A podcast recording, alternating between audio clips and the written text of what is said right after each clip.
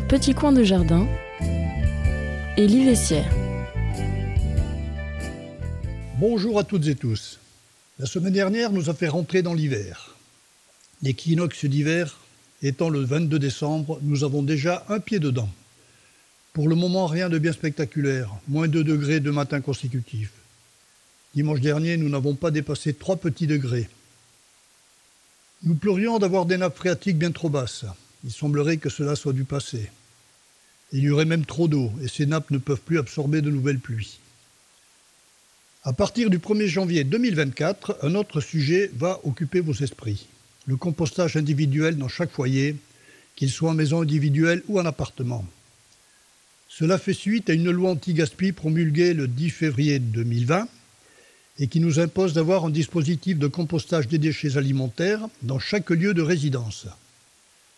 Cette décision découle d'une étude faite sur plusieurs années afin de chiffrer le volume de biodéchets contenus dans les poubelles et qui serait de 10 millions de tonnes par an. Ces déchets recyclables partent à l'enfouissement ou à l'incinération, alors qu'ils pourraient être utilisés afin de fabriquer du compost. Cependant, il y a une interprétation à cette loi. Ce n'est pas si directif que cela, un composteur par foyer, point final.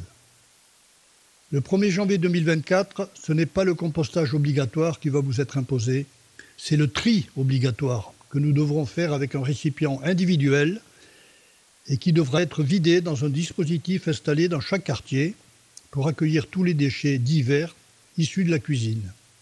Cela va rassurer les personnes logées en immeuble et qui n'ont pas de lieu précis pour installer un composteur qui peut apporter des désagréments dans un appartement par les odeurs et certains insectes.